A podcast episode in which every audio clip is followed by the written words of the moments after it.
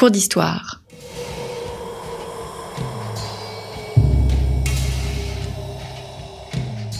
Une émission de la rédaction de Storia Voce.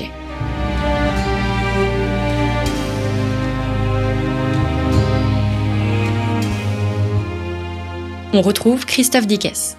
Chers amis, bonjour, bienvenue pour cette nouvelle édition de nos cours d'histoire. Un cours d'histoire un peu spécifique, les auditeurs qui nous suivent depuis le début le savent. Il nous arrive de nous pencher sur l'histoire des idées politiques en tentant de définir les idées donc et ou les idéologies à travers notre histoire contemporaine. Vous pouvez ainsi retrouver dans nos archives la réponse aux multiples questions. Qu'est-ce que le conservatisme? Qu'est-ce que l'internationalisme? Comment définir le fascisme? Ou encore, existe-t-il un libéralisme à la française. Je souhaiterais m'arrêter aujourd'hui sur un terme un peu galvaudé, celui de bonapartisme. De quoi le bonapartisme est-il le nom? C'est ce que nous allons voir avec Arthur Chevalier. Arthur Chevalier, bonjour. Bonjour Christophe Dickès. Merci d'avoir répondu euh, à notre invitation. Vous êtes historien, éditeur également. Vous avez euh, publié de nombreux ouvrages sur Napoléon et vous venez de publier aux presses universitaires de France dans la fameuse collection Que sais-je? Euh, je vais pas dire un brûlot, mais un, petit livre qui s'intitule Napoléon et le bonapartisme, qui est un ouvrage extrêmement euh, stimulant. Quand on parle de bonapartisme, on pense immédiatement à la division tripartite des droites en France de René Raymond. Que dit d'abord la définition de Raymond et en quoi elle vous paraît insuffisante ou biaisée, voire incomplète? René Raymond a écrit un livre demeurant admirable, Les droites en France, euh, mais qui est un livre de sciences politiques. J'y tiens, puisque ça explique en grande partie euh, peut-être ce livre et pourquoi est-ce que j'ai voulu, dans mes livres aussi précédents, euh, corriger certaines idées de René Raymond. René Raymond définit donc une tripartition des droites entre légitimistes, orléanistes, bonapartistes, donc légitimistes du côté des Bourbons, orléanistes du côté des Orléans et bonapartistes fatalement du côté des Bonaparte. Si euh, on peut dire que sa définition fonctionne plutôt bien pour euh, ce qui concerne les légitimistes et les bonapartistes, elle est en revanche tout à fait contestable quand on pense au terme bonapartiste et surtout contestable dans la mesure où la définition a été largement reprise, y compris jusqu'à nos jours. Donc elle a une influence sur la façon dont nous percevons le bonapartisme. Pour René Raymond, le bonapartisme, en fait, c'est le Second Empire. Car quand on lit ses livres, euh, quand on lit son livre, dans les... c'est un livre qui a été de nombreuses fois actualisé, hein, donc il a corrigé certaines des perceptions. D'ailleurs, le bonapartisme, il l'a beaucoup modifié, jusque dans une dernière version en 83 ou 4. Eh bien, euh, pour lui, cette doctrine se fonde donc sur le règne de Napoléon III. Or, euh, aujourd'hui, quand on parle de bonapartisme, évidemment, par exemple, souvenez-vous à propos de Nicolas Sarkozy, aujourd'hui d'Emmanuel Macron, on a appliqué parfois le terme de bonapartiste pour qualifier leur façon d'exercer le pouvoir. Quand on parle de ça, on pense spontanément, en fait, en termes d'imaginaire, à Napoléon Ier et pas du tout à Napoléon III. Euh, D'ailleurs, euh, Nicolas Sarkozy, c'était assez frappant. Euh, dès qu'un homme est petit, brun euh, et autoritaire, c'est Napoléon. Vous voyez bien que le, le, le, ce que ça évoque en termes d'imaginaire, c'est finalement euh, assez rudimentaire, quoi. Hmm. Et donc, du coup, j'essaye de questionner cette contradiction entre un imaginaire et une substance et d'essayer de comprendre si réellement euh, il y a un lien aussi fort qu'on le pense entre le premier et le Second Empire. D'après moi, euh, les différences sont bien plus nombreuses que les points communs. Et donc, si les différences sont plus nombreuses que les points communs, pourquoi continuer à parler de bonapartisme quand on pense à Napoléon III, alors qu'en fin de compte, c'est un imaginaire qui est lié à Napoléon Ier hmm. En fait, vous, euh, vous engagez une réflexion sur le fait qu'on ne peut penser le bonapartisme sans Napoléon. C'est impossible puisque, disons que la logique l'oblige, nous oblige à ça, dans la mesure où Napoléon III, c'est très célèbre quand il a été élu président sous le nom de Louis-Napoléon Bonaparte, a évidemment bénéficié en grande partie de son nom, de famille très célèbre. Euh, il a d'ailleurs fait campagne en faisant référence à la carrière de son oncle, en publiant des livres très explicitement liés à César, à l'artillerie, enfin bon, tout ça est très évident en termes de rapport avec Napoléon Ier. Donc, toutes les bonnes et les mauvaises raisons pour lesquelles il est élu et évidemment élections qui conditionnent son accession au trône impérial, sont liées à Napoléon Ier. Donc, à partir de là, je pense qu'il faut remonter à ce qu'a été vraiment le règne de Napoléon Ier. Ce qui nous mène du coup à une deuxième question très naturelle, c'est qu'est-ce qu'on sait vraiment de ce règne? Rien. Donc, du bonapartisme en tant que tel, on ne sait en fait, de façon populaire si on peut dire, rien. Hmm.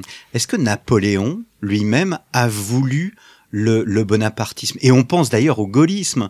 Euh, on, s'interroge de savoir si De Gaulle a voulu le gaullisme. Est-ce que Napoléon, lui, a voulu le bonapartisme Je pense pas parce que je déjà pour commencer le terme bonapartiste, euh, bonapartisme ou bonapartiste euh, ne commence à à essaimer qu'à la fin des années 1830. Avant Napoléon, on parle vaguement de napoléonisme, mais il parle pas de lui à la troisième personne en isme. Et euh, c'est les membres de sa famille et compagnie emploient ensuite le mot de napoléonisme comme on emploie aujourd'hui hmm. le mogolisme ou chiracisme ou sarkozisme. Euh, lui ne l'a pas pensé. En tout cas, Napoléon a pensé sa postérité sous deux formes, éventuellement celle d'une dynastie en prenant soin de confier l'empire à son fils, le roi de Rome, quand il abdique. Et peut-être plus fortement, il a pensé sa postérité en termes livresques, puisque vous le savez, son vrai testament politique, c'est un testament politique qui ne concerne que lui, hmm. qui est le mémorial de Sainte-Hélène. Hmm. Alors, j'en viens précisément au règne parce que toute votre réflexion dans, euh, dans, dans, ce petit ouvrage, hein, que sais-je, eh bien, euh, est liée à, à, l'évolution en soi euh, du règne. Napoléon n'existe pas sans la Révolution. Vous écrivez les racines des Bonaparte remontaient à un passé si confus que leur gloire ne pouvait se fonder que sur l'avenir. Oui, les Bonaparte c'est une famille étrange. C'est une famille de notables assez modestes, mais notables néanmoins de Corse, euh, qui, en réalité, grandissent dans une famille plutôt cultivée, avec un père très ambitieux pour lui-même et ses enfants. C'est-à-dire que dans sa façon de vivre, dans ses choix, clairement, il veut que sa famille franchisse un cap hein, d'ambition sociale, si vous voulez. Euh, et donc, en fait, bon, il naît dans une famille relativement modeste, mais ce qu'on remarque chez Napoléon et chez ses frères et sœurs d'ailleurs, c'est une grande aisance très rapidement euh, avec des individus issus de milieux sociaux qui leur sont entre guillemets supérieurs quand ils arrivent à Paris à l'époque de la Révolution, mmh. quoi, si vous voulez. Et c'est quelque chose que tout le monde notera, c'est-à-dire que, y compris quand les frères et sœurs de Napoléon deviendront princes et princesses uniquement par le fait de leurs frères, hein, évidemment, donc du jour au lendemain ils se retrouvent au roi de Vespalier, roi d'Espagne tout le monde relèvera l'espèce d'aisance et de facilité avec laquelle ils se mettent dans ses habits. Hmm. il y avait une part de vulgarité chez les Bonaparte, c'est incontestable, surtout si on les compare aux Bourbons. C'était un peu moins bien élevé, ça c'est clair. Néanmoins, pour une famille qui est née dans une maison modeste à Ajaccio et qui n'a rien de prédestiné au dixième de cela, euh, c'était frappant. Et c'est d'ailleurs une des raisons pour lesquelles ils sont montés si vite. Hmm. Est-ce que la Révolution est seule responsable de cette réussite?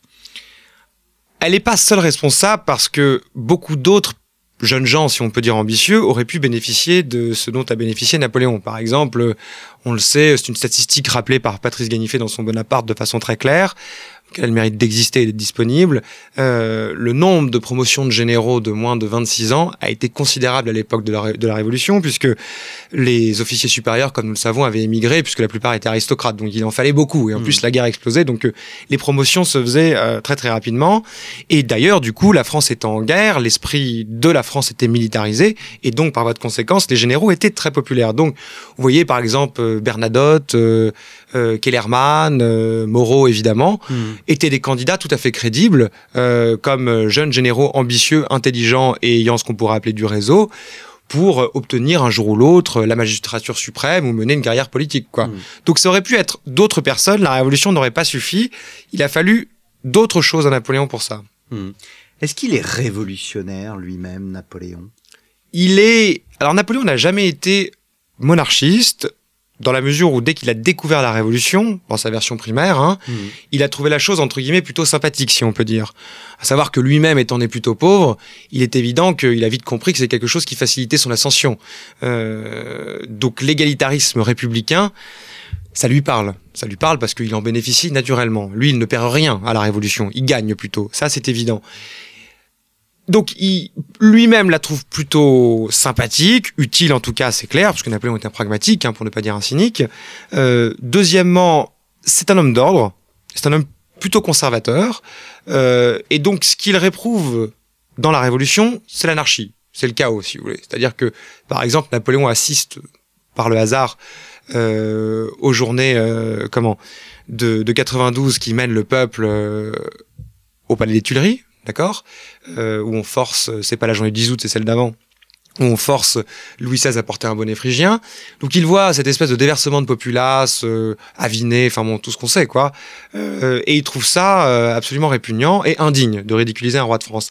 Mais pas parce qu'il est roi, parce qu'il voit bien que c'est le désordre, et Mm. que pour lui, le désordre ne peut mener à rien.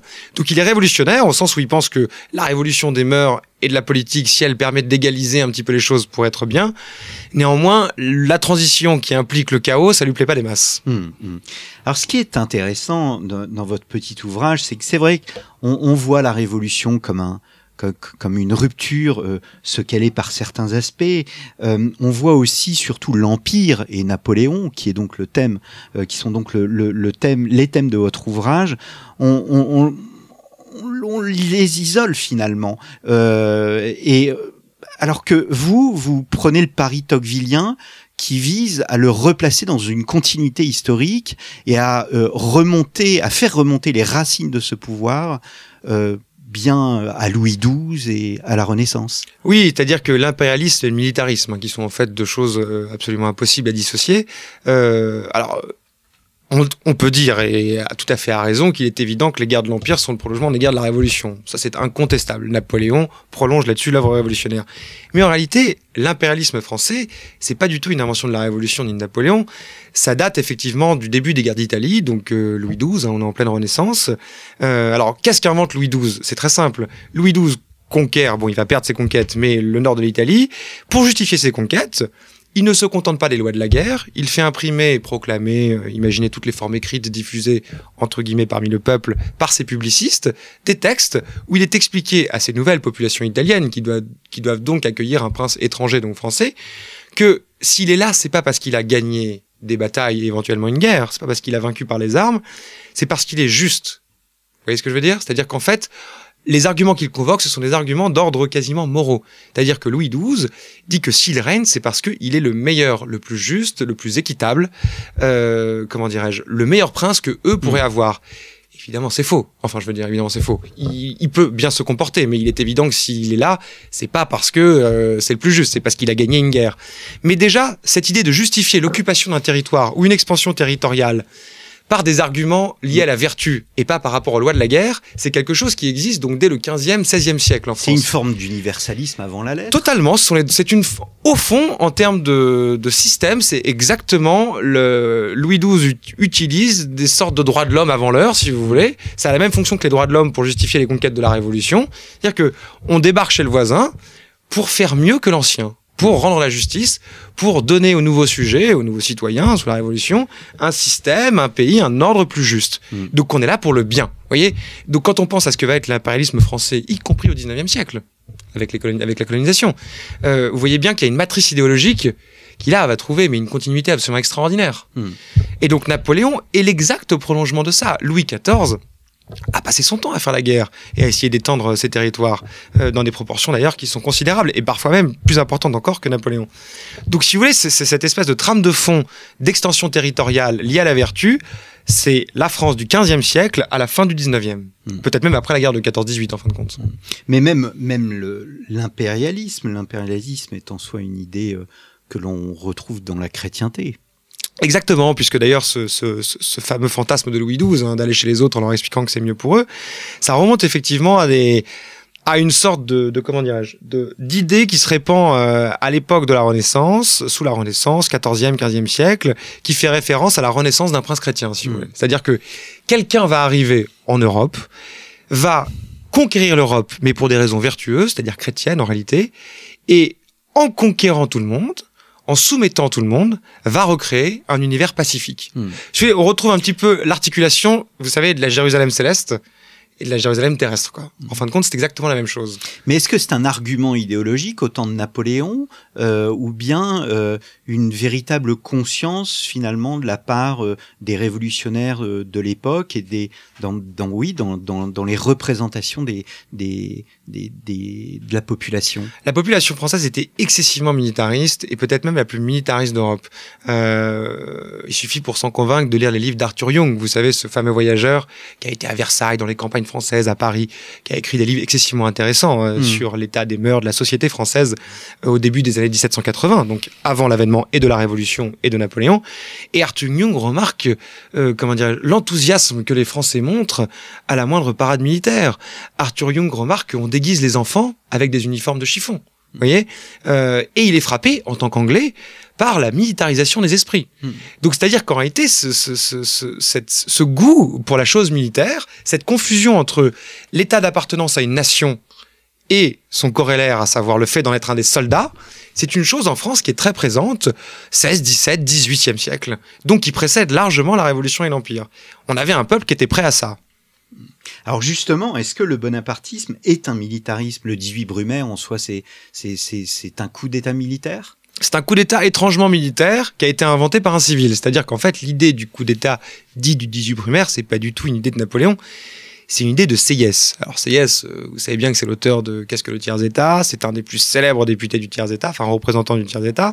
Le moins qu'on puisse dire, c'est que c'est un homme plutôt à la gauche de la Révolution, euh, qui ne pourrait pas, si on ne se renseignait pas, être soupçonné de militarisme. Mais Seyès, pressentant que l'impopularité du directoire pouvait mener soit à la restauration d'une monarchie, soit à l'émergence d'un pouvoir autre dont il pourrait être exclu, du coup, imagine effectivement que euh, il serait bon de profiter de la popularité des généraux pour que un de ces généraux, qui serait jeune, ambitieux, qui aurait des manières assez proches du peuple entre guillemets, puisse prendre le pouvoir euh, et donc permettre, comme l'a écrit Lampedusa dans le Guépard, de faire que tout change sans que rien ne change, si Mhm. vous voulez. Euh, et donc, il envisage plusieurs candidats, euh, Bernadotte, Moreau, et finalement, Napoléon n'est pas son premier choix, mais il le choisit. Donc, c'est un coup d'État militaire imaginé par un civil. Hmm.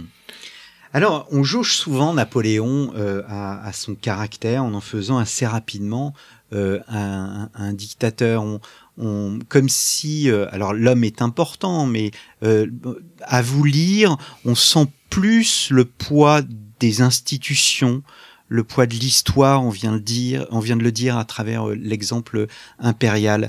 Euh, Est-ce que notre grille de lecture ne prend pas précisément trop en compte le caractère de Napoléon. Oui, effectivement. Bon, il faut dire que son caractère a fini aussi par déteindre sur la façon dont le pouvoir a été pratiqué, dans les faits, je veux dire.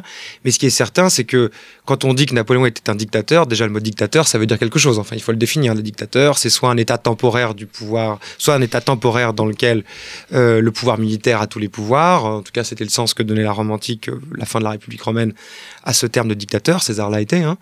Euh, dictateur, ça veut rien dire. Tyran non plus, d'ailleurs. Euh, donc, est-ce que Napoléon a déjà régné seul en France? Jamais. D'ailleurs, il faut vraiment être, euh, on va dire, ignorant pour penser qu'un seul homme pourrait régner sur 35 millions de sujets sans faire la moindre concession, sans rallier une partie des élites. Bon, c'est Mm. aberrant. D'autant plus que Napoléon est entouré d'hommes de la Révolution. Hein, Cambacérès, Roderer, tout ça sont des, juri- des juristes pardon, typiquement révolutionnaires, typiquement républicains. Donc, voudrait-il être autre chose que républicain Il ne le pourrait pas. Euh, Napoléon n'a jamais régné sans assemblée. Je veux dire, le tribunal, le corps législatif, le Sénat, qui, rappelons-le, est la première assemblée entre guillemets constitutionnelle de notre euh, histoire. hein. Le Sénat exerçait un contrôle de constitutionnalité. Et d'ailleurs, il l'exerçait à tel point que quand Napoléon quittera le pouvoir, c'est le Sénat qui le déposera. Très légalement, parce qu'il en avait le pouvoir. Donc, si vous voulez, Napoléon n'a ja- jamais régné sans contre-pouvoir. Il a dû prendre en compte des oppositions de toutes les sortes, que lui-même n'ait pas aimé les assemblées. Et qu'il ait pensé que les discussions d'ordre parlementaire étaient une perte de temps, c'était évident. Pour autant, est-ce qu'il a dû les tolérer? Oui. Est-ce qu'il a imaginé parfois des procédures qui permettaient de limiter leur influence, de limiter les, débats, de gagner du temps, de les canaliser Bien évidemment. Mais qu'est-ce que font nos dirigeants aujourd'hui si ce n'est aussi essayer chaque sorte de pouvoir essaye de tirer la couverture de son côté pour avoir pour en avoir beaucoup, gagner du temps, et essayer de continuer à, perdurer. Alors justement, euh, là aussi, on va encore citer euh, Tocqueville. On sait depuis Tocqueville qu'en démocratie, les corps intermédiaires sont, sont extrêmement importants. Là, est-ce que c'est un régime qui laisse la place aux corps intermédiaires? Vous voyez l'aspect institutionnel, l'aspect politique, l'aspect juridique, mais euh, on a l'impression là aussi, en regardant le bonapartisme, qu'il y a comme un lien direct entre le chef et le peuple sans qu'il n'y ait rien au milieu. Est-ce que cette vision est juste? En réalité, il y avait beaucoup de choses au milieu, puisque Napoléon créant, enfin déjà Napoléon était passionné par l'ordre public, c'est-à-dire que tout devait passer par l'ordre public, et deuxièmement, il est à l'origine de l'état de droit. Donc, ce qui veut dire de cette vieille tradition française, toujours je crois en vigueur, qui consiste à pouvoir faire ce qu'on veut tant qu'on respecte les formes. Voilà, c'est un formalisme. Pour respecter ce formalisme à tous les niveaux de l'État, il est évident qu'il fallait des corps intermédiaires. Il y en avait, ils étaient nombreux. Euh, je veux dire déjà pour commencer, chaque couche entre guillemets de fonctionnaires était en soi une sorte de corporatisme. Je veux dire, les préfets en étaient une, euh, les municipalités en étaient une, euh, les grands corps en étaient une aussi, hein, puisque c'est lui qui les crée. Donc on peut pas dire qu'il n'y avait pas de lien entre euh, le chef de l'État central et, et, tout puissant Napoléon et le peuple, quoi. On peut dire qu'il y avait rien entre les deux. Ce qu'il y a, c'est que Napoléon avait tellement personnalisé le pouvoir et bénéficié d'une popularité qui était telle qu'on peut supposer effectivement qu'il y avait un lien direct entre lui et le peuple. C'est assez difficile de mesurer la légitimité de Napoléon. On va dire que la plupart des plébiscites ont été de relatif succès. Celui sur l'Empire a été un grand succès. Si on le compare, par exemple, au, au taux de participation qui avait, qui était celui des élections à l'époque de la Révolution française, 40% de participation, c'est énorme. Euh, c'est égal à plus que, par exemple, la Constitution de l'an 3. Hein, Mm. Donc ça donne un, un point de comparaison.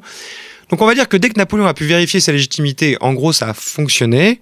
Sauf que, par exemple, pendant les 100 jours, quand il restaure un pouvoir parlementaire avec des listes civiles, qui sont donc les listes parmi lesquelles les gens peuvent élire des, leurs représentants dans des chambres, quoi, dans des assemblées, bon, il se prend une volée, quoi. C'est-à-dire que, par exemple, pendant les 100 jours, le parti, entre guillemets, bonapartiste, qui ne porte pas ce nom, mais les représentants de Napoléon, sont euh, 40 ou 50 quand les autres représentent 70% de l'Assemblée, entre libéraux, enfin voilà.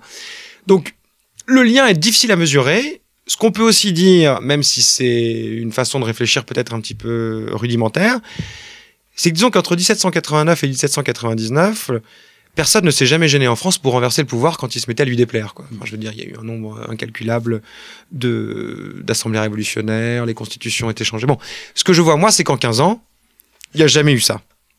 Donc il a bien fallu que Napoléon réussisse là où les autres avaient échoué. Vous voyez ce que je veux dire?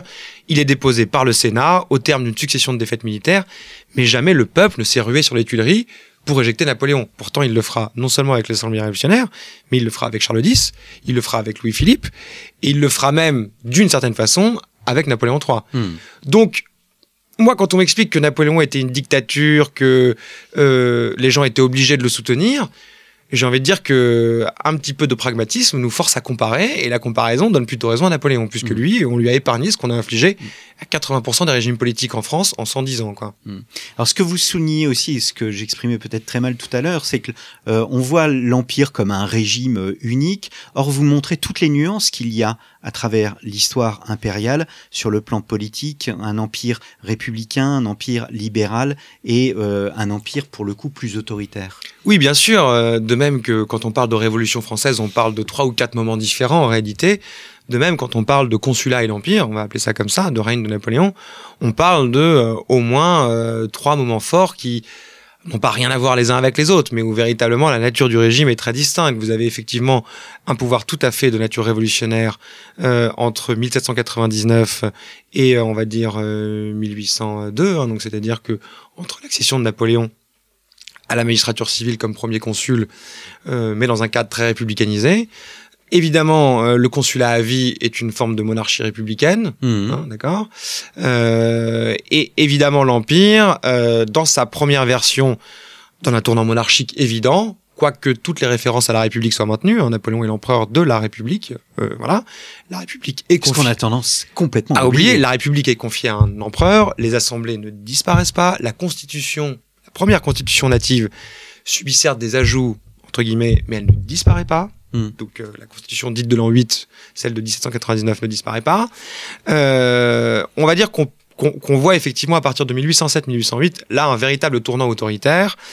Les références à la République disparaissent, le culte de la personnalité liée à Napoléon explose, dans des proportions d'ailleurs euh, assez peu comparables à l'époque des derniers rois de France. hein.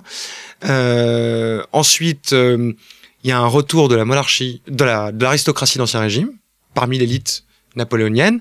Le départ de Fouché, par exemple, est un symbole très très fort, puisque Fouché était un républicain, on va dire, de la partie la plus radicale de la Révolution, donc même s'il n'est pas sans reproche, il n'empêche qu'il incarnait cette aile gauche. Et puis Napoléon, après le traité de Tilsit, s'est nié avec la Russie en 1807, et en gros le maître de l'Europe a soumis euh, quatre des plus vieilles dynasties du monde, donc bon, il se croit tout permis, quoi. Euh, et donc, par exemple, assez intéressant de lire le journal de, de, comment, de certains de ses collaborateurs, qui relèvent tous qu'à partir de 6-7, ça devient en gros impossible de le contredire, quoi.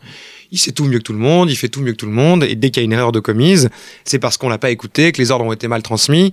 Bon, voilà, là, c'est un véritable hubris, quoi. Faut, faut pas le nier non plus. Alors, euh, vous affirmez que le bonapartisme, c'est un rationalisme. Qu'est-ce que vous entendez par là? Alors, le bonapartisme est un rationalisme pour plusieurs raisons. La première, parce que Napoléon avait un comportement, comment dirais-je, une façon de d'aborder les choses, d'aborder sa propre vie, son propre pouvoir de façon très rationnelle déjà pour commencer. C'est un grand pragmatique, c'est un cynique. Euh, deuxièmement, euh, il a organisé la France d'une façon, mais peut-être même, euh, enfin, d'une dans une, il a organisé la France d'après des critères d'une rationalité quasiment folle, si vous voulez. C'est-à-dire que ce qu'on appelle, on en parlait tout à l'heure, l'état de droit, c'est lui qui l'a inventé. C'est-à-dire que c'est lui qui a créé euh, euh, cette multiplication de réunions de fonctionnaires, cette multiplication des protocoles à suivre législatifs, constitutionnels, même si le mot n'est pas appliqué de cette façon. Je vous rappelle que le Conseil d'État est considéré comme une des quatre assemblées du régime, certes non législatives, mais euh, l'empereur est assisté en permanence par un conseil de très nombreuses personnes qui euh, formalisent en loi, en règlement, tout ce qu'il veut. Donc, ce que je veux dire par là, c'est que euh, jamais la France n'a rationalisé ses mœurs à un point aussi raffiné, quoi. Hmm. Est-ce qu'il peut y avoir un bonapartisme sans Bonaparte? L'histoire nous montre plutôt que non. Euh, puisque même sous Napoléon III, parce que j'en parle un peu à la fin du livre quand même, euh, on constate que le bonapartiste n'a jamais réussi à se structurer en parti qui serait capable de remporter par exemple une majorité à des élections. Quoi. En tout cas, il a jamais tiré sa force d'une Mm. puissance parlementaire. Et c'est pas forcément antinomique d'une dynastie parce que euh, les, les Bourbons ou les Orléans parviendront à créer euh, des forces parlementaires. Alors certes hétéroclites, euh, certes elles ne portaient pas exactement le nom des dynasties qu'elles défendaient, mais enfin c'était beaucoup plus structuré. Tout se passe pour le bonapartisme comme si effectivement euh, ça fonctionnait avec l'émergence d'un Napoléon, d'un Bonaparte, d'une figure forte si vous voulez, et à condition qu'elle applique les règles inventées par son fondateur. C'est-à-dire que personne ne demandait à Napoléon III de devenir un chef d'État guerrier. Le problème, c'est qu'à partir du moment où il commence à faire des guerres, eh bien, il engage sa responsabilité, c'est-à-dire il s'engage à les gagner. Et implicitement, s'il les perd, il perd sa légitimité.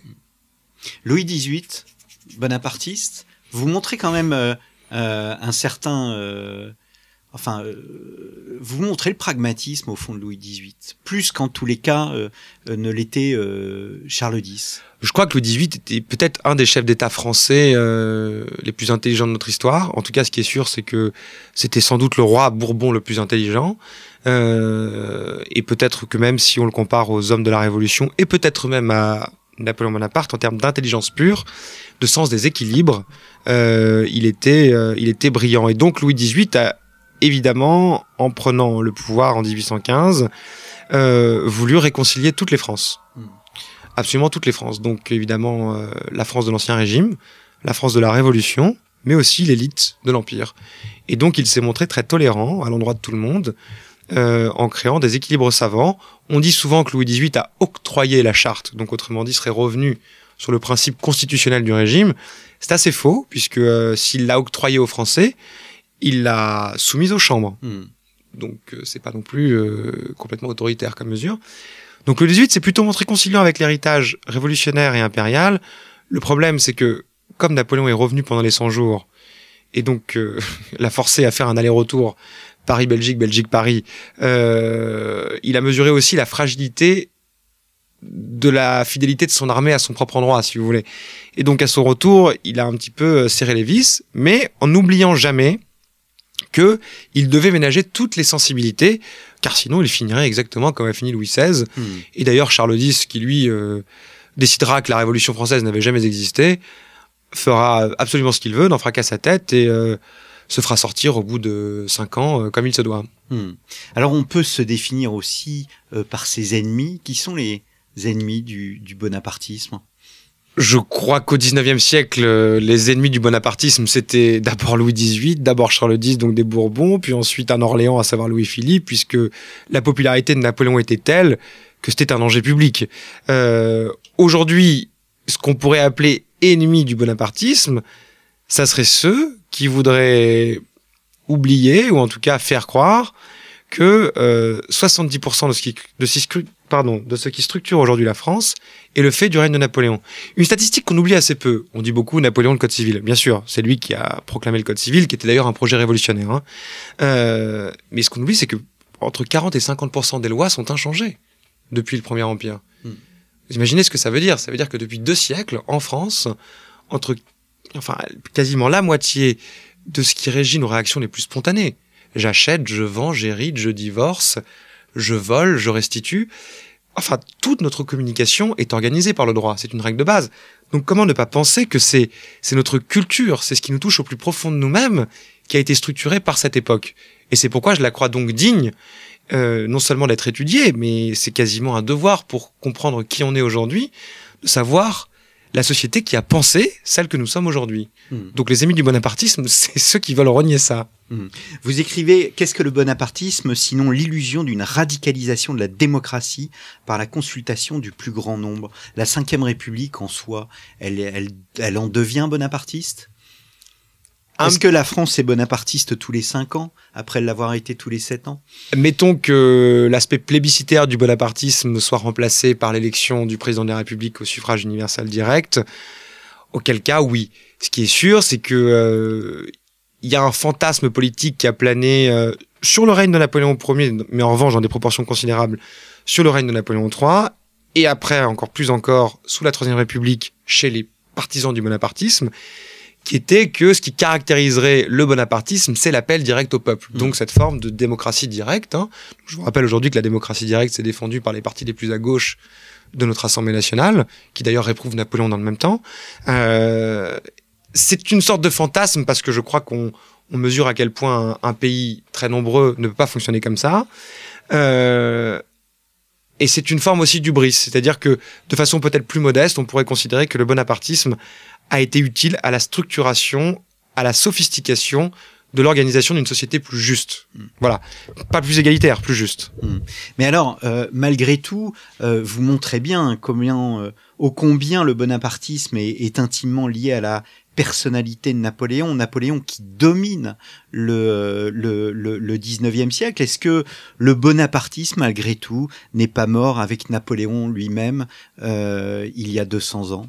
Je crois que oui, mais je pense que tous les ismes meurent avec leur créateur et que toute forme de isme est une version dégénérée de la version première. Mm. C'est-à-dire que, bah, d'ailleurs, ça se voit un peu. Hein. je veux dire, après le général de Gaulle, euh, ce fameux parti gaulliste euh, qui traîne encore aujourd'hui d'ailleurs et qui a changé 25 fois de camp. Euh, à quoi ça renvoie, je ne sais pas. Quant au bonapartisme, oui, ça a été pendant tout le long du 19e siècle, en tout cas jusqu'à jusqu'en 1848, date de l'élection de Louis-Napoléon, ça a été surtout un fil conducteur lié à la mémoire de Napoléon. C'est-à-dire que la France cherchait en permanence, quand elle était mécontente euh, de son état social, à renouer avec l'idéal révolutionnaire qu'elle avait connu, croyant de façon peut-être un peu abusive aussi que cette révolution était si juste, mais il n'empêche qu'elle a vécu sur cette idée et que Napoléon est devenu euh, le héros de cette révolution française, la statue si vous préférez, qu'il s'est imposé comme son héritier, de façon un peu abusive, c'est vrai, mais sa légende a été ça. Donc le bonapartisme, pour moi, c'est ça, c'est lié à une personnalité et à une postérité, essentiellement, qui a permis l'articulation de deux moments par euh, certains aspects contradictoires, la Révolution et l'Empire, mais qui ont partagé de tels points communs que Napoléon a remporté, euh, a remporté la course. Eh bien, merci beaucoup Arthur Chevalier. Napoléon et le bonapartisme, un livre très stimulant. Euh, n'hésitez pas, chers auditeurs, à vous le procurer. Euh, et c'est paru euh, chez Que sais-je, aux presses universitaires de France. Un grand merci. Merci à vous. Et je vous donne rendez-vous, chers auditeurs, chères auditrices, la semaine prochaine pour un nouveau cours d'histoire. À très bientôt.